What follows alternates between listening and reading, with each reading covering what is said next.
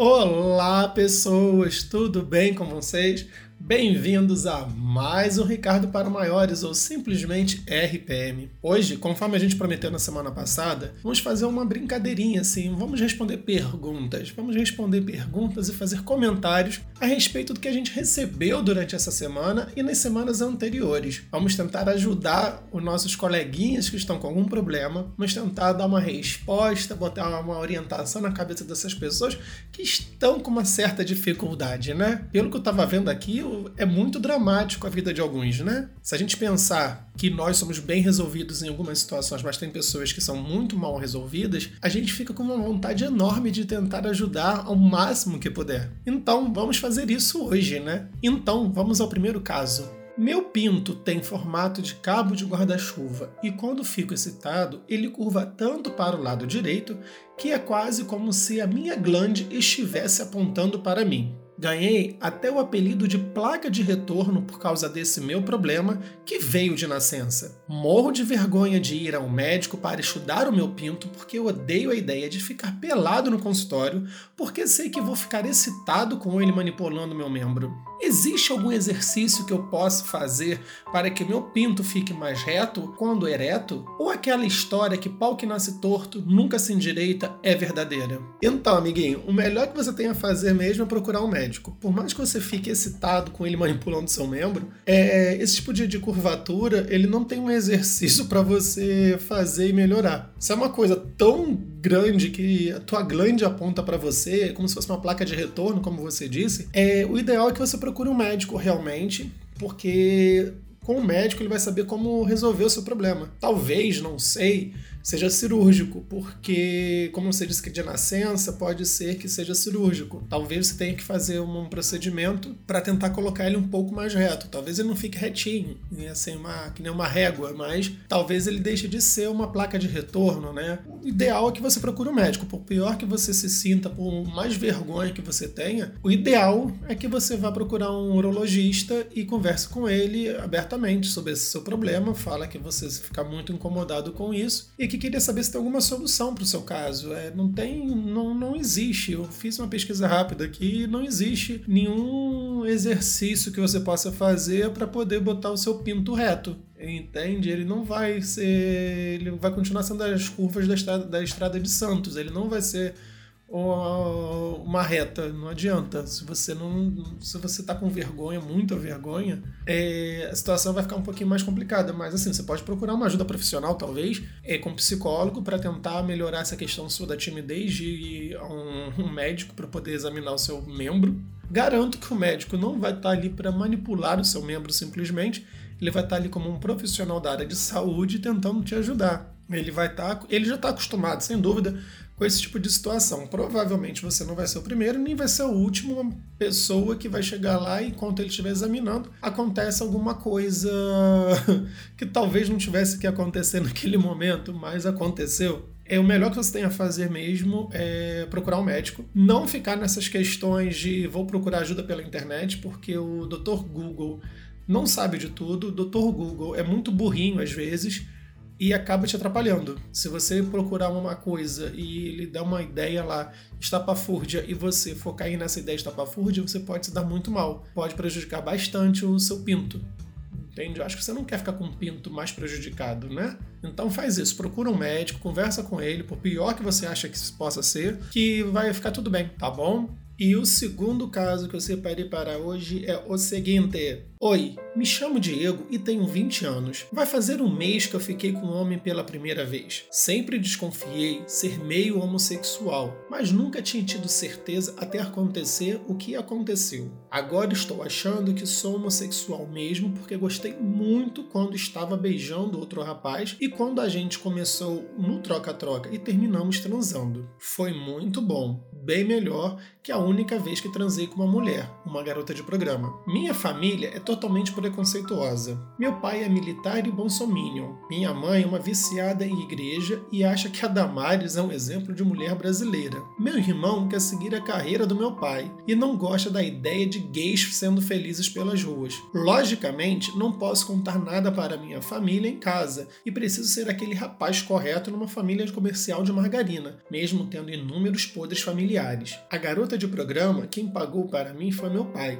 para mim e para meu irmão. Nós dois éramos menores e ele fez questão que os filhos comessem a puta, o que me deu muito nojo por estar transando com alguém junto com meu irmão. Eu estou tão assustado com esse meu segredo que não sei mais o que fazer. Nem na hora da punheta eu tenho conseguido me concentrar. Por mais que eu tenha ficado com vontade, o bicho não sobe acabo sempre pensando que estou cometendo um gravíssimo pecado e que posso ser descoberto a qualquer momento com alguém me flagrando ou descobrindo meu segredo. O nervosismo é tão grande que não fica duro. O rapaz que eu fiquei me chamou para a gente ficar de novo e eu estou com muita vontade. Mas como ele é assumido e a mãe dele não se importa de receber eu na casa dele, meu medo é que acabe descobrindo que eu estou na casa de um gay assumido e me espanquem até a morte, ou apenas seja colocado para fora de casa. Aquilo que dizem que existe amor incondicional de mãe, eu nunca senti porque ela nunca demonstrou nada assim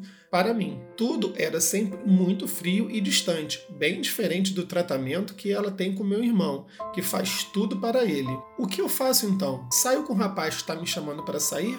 Ou fujo dele como o diabo foge da cruz? Como poder ser gay tendo que ser hétero por causa da família? Muito obrigado por ler minha história e espero que possa me ajudar bastante. Beijos. Então, né, coleguinha, o que acontece? É você tá ferrado.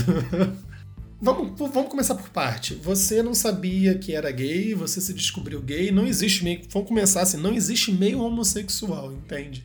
Você é ou você não é, ponto final. Você pode ser bi, mas acho que não é o caso aqui, não sei. Você não relatou, você relatou que transou com uma puta e não gostou? Se você desconfiou que era sempre. Você sempre desconfiou que era homossexual e agora você experimentou e gostou, provavelmente você seja homossexual, mas não é meio, não, tá? É por completo. Pensa assim, fica mais fácil de você se entender.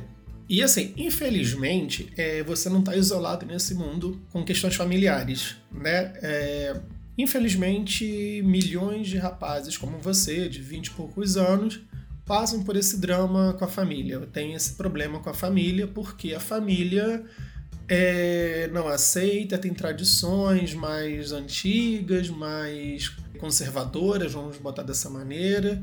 Você não tá não tem como você mudar essa questão da sua família. Então, acho que o mais indicado para você é você tentar ficar escondido, isso é péssimo, mas para você não correr tanto risco, já que você disse que a sua família é bem rígida, né? Tentar ser mais, tentar ser feliz dessa maneira. Eu, eu se eu fosse você, eu ia me encontrar com um garoto, sim.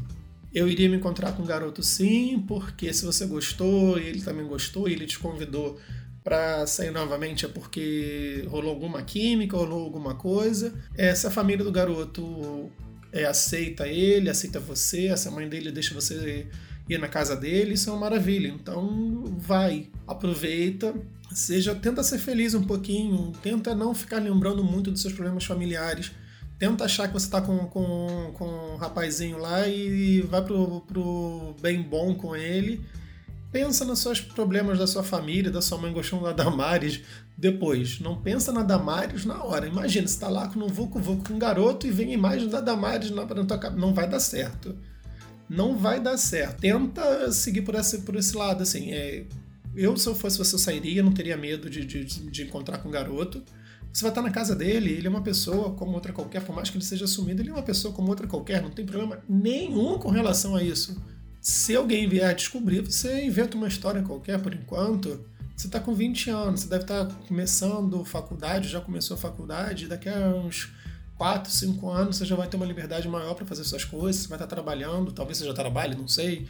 Você pode pensar em morar sozinho, ou morar com alguém, ou quem sabe esse garoto aí, já que a família dele permite, você não pode morar com ele, vai que vocês se dão bem, começa a ter um relacionamento, se casa, e não sei, tô... Então vamos pensar dessa maneira, entendeu? Vamos pensar na parte melhor da história. Porque se você ficar só pensando que seu pai é bonsomínio, a sua mãe é fã da Damares, seu irmão é um homofóbico assumido, é, a tua vida vai ser muito triste. Por mais que já seja triste por causa desses três fatores, ela só tende a piorar. Então, vai lá e faz o que você está com vontade de fazer. Entendeu? Você mesmo mostrou que a sua família não é nenhuma, nenhum comercial de margarina. Seu pai pagou prostituta para você e pro teu irmão. Eu fiquei imaginando a cena bizarra que deve ser você tendo que transar com uma puta e o teu irmão transando com ela junto contigo. Eu achei assim patético isso, assim, patético ao extremo. É lamentável que isso tenha ocorrido com você. Eu fico com pena de verdade. Mas agora você tá feliz, conheceu o boyzinho aí, ele tá te chamando para sair de novo, sai com ele. Arrisca. Nesse momento, se eu fosse você, arriscava. Vai encontrar com ele sim, aceita o convite dele. E depois, como eu peço sempre, vem aqui e me conta como que foi. Me conta o que você decidiu, me conta o que você. como que foi, se você foi, se você não foi, tá bom? Beijo para você também. E o terceiro caso de hoje é o seguinte: Estou desesperado. Tive um grande problema recentemente e estou com muito medo de estar doente. Semana passada estive com meu namorado, passei uma semana inteira com ele, porque ele vai fazer o intercâmbio e ficará seis meses fora do Brasil. Nesta semana que passamos juntos, eu acabei brochando. Fiquei com muito medo de ter perdido o tesão no meu namorado. Ele tentou me acalmar, mas foi só piorando, porque acabei trancado no banheiro chorando por ter perdido a minha ereção. Ele batia na porta e pedia para eu voltar, mas quanto mais ele pedia o meu retorno, mais eu ficava nervoso e mais chorava por achar que ele nunca mais ia querer saber de mim e que ia achar que eu estava desinteressado nele e ele ia acabar achando alguém melhor do que eu lá na Austrália. Dos cinco dias que passamos juntos, só consegui manter minha ereção no primeiro dia. Nos outros eu estava tão assustado que só de pensar em transar o meu pinto já se escondia mais. Por que eu fiquei doente assim? Terei mais um dia só com ele antes dele ir embora e não queria que isso acontecesse novamente. Vou chorar por ter virado um impotente. Amiguinho para tudo. O que acontece? Provavelmente você estava tão ansioso, tão nervoso, porque vai ficar seis meses sem o seu boy que você acabou não conseguindo manter uma ereção.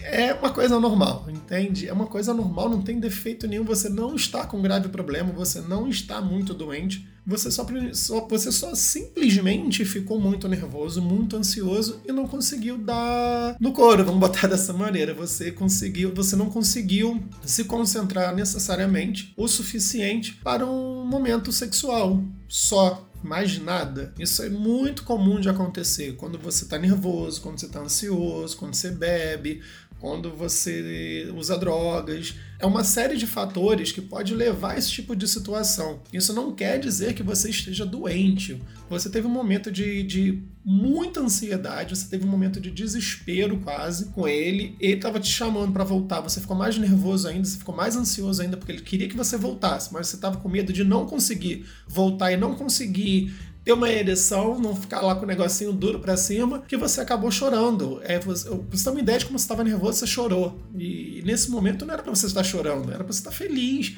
Você estava com seu namorado que vai ficar seis meses fora. Você tinha que estar feliz por ele ter conseguido esse intercâmbio de seis meses na Austrália. Pensa só, quantas pessoas não gostariam de passar seis meses na Austrália? Quantas pessoas não gostariam de namorar alguém que tivesse fazendo esse intercâmbio maravilhoso, que vai ser, vai ser muito bom para o futuro dele? entende? Vocês podem ter outras maneiras de se manter contato durante esse tempo, entende? Tem Skype, tem WhatsApp, tem uma de outras coisas que vocês podem continuar conversando. Podem até fazer uma brincadeirinha assim, mais virtual, uma, uma um sexo virtual, talvez, não sei. Tem gente que gosta, né? Fazer o quê? Mas é, fica calmo, fica muito calmo. Você não é doente, você não está doente. O, o seu.